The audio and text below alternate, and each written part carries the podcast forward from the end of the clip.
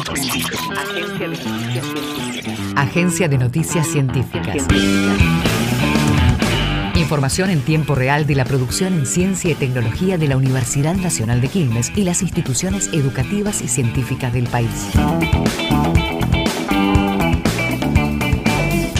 La UNQ estrenó un documental sobre el rol de la universidad durante la pandemia. El film recorre las experiencias y contribuciones que realizó la Casa de Estudios durante 2020. Universidad en Pandemia, en la primera línea, fue elaborado por el programa de producción televisiva UNQ-TV. Su transformación en centro de aislamiento, la inclusión de la posta de vacunación, el análisis de muestras de COVID y la adaptación de las clases virtuales fueron algunos de los hitos de la institución. Identidad de género y salud, en busca de un trato digno, respetuoso e inclusivo. A poco más de 10 años de la sanción de la Ley de Identidad de Género, se expandió el acceso a tratamientos hormonales y la identificación de otro tipo de prevalencias de enfermedades. Sin embargo, todavía existen prácticas que siguen expulsando al sistema de salud a la población trans. Argentina en Internet.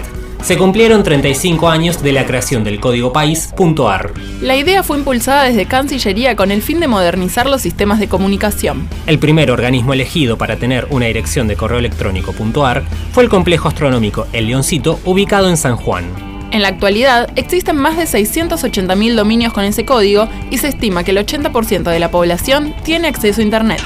Acúfenos, los molestos ruidos del silencio que afectan la calidad de vida. Comúnmente se describe como un timbre o silbido en los oídos. No son producidos por ninguna fuente externa y se pueden percibir hasta en situaciones de silencio absoluto, Se calcula que entre el 1 y el 3% de la población mundial sufre por este ruido. mientras que algunos científicos afirman que se genera en el oído, otros apuntan hacia el cerebro. Lo cierto es que nadie está seguro y por el momento no hay cura.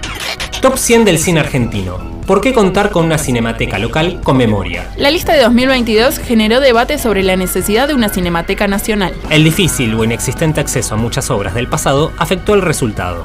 El top 5 fue encabezado por La Ciénaga, Invasión, Tiempo de Revancha, El Dependiente y Crónica de un Niño Solo. Seguinos en E agencia.unq.edu.ar. Universidad Nacional de Quilmes.